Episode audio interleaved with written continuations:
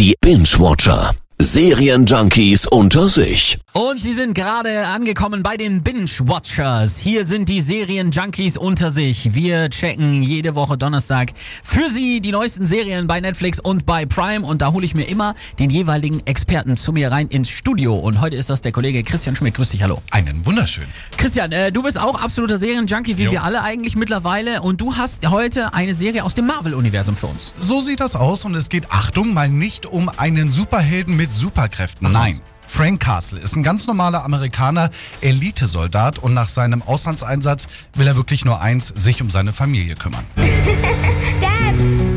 Dafür hast du Zeit jetzt, wo du zu Hause bist. Ja, das Ding hast du mir ja netterweise vorher schon mal Ja, vorgespielt muss und ich. angekündigt, weil für mich als Familienvater sowas ganz, ganz schlimm. Ich weiß, ich weiß und glaub mir, das geht nicht nur dir so, man fühlt sich Frank, aber, also dem Punisher, wirklich sofort verbunden.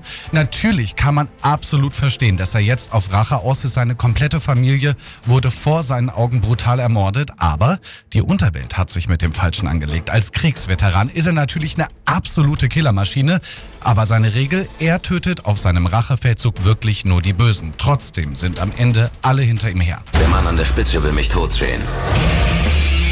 Homeland. Das FBI. Alle stecken drin. Also nichts für schwache Nerven. Mhm. Warum sagst du, ähm, The Punisher muss man auf jeden Fall gesehen haben? Also, ich finde, die Serie ist absolut spannend, actionreich, hat eine großartige Story und wirklich auch gute Schauspieler. Es gibt immer wieder Wendungen, mit denen man nicht gerechnet hat. Frank Richtig. Castle ist ein vielschichtiger Charakter, mit dem man von Beginn an wirklich an einer Seite kämpft. Aber Achtung, die Serie ist wirklich nichts für schwache Nerven und wirklich unglaublich brutal.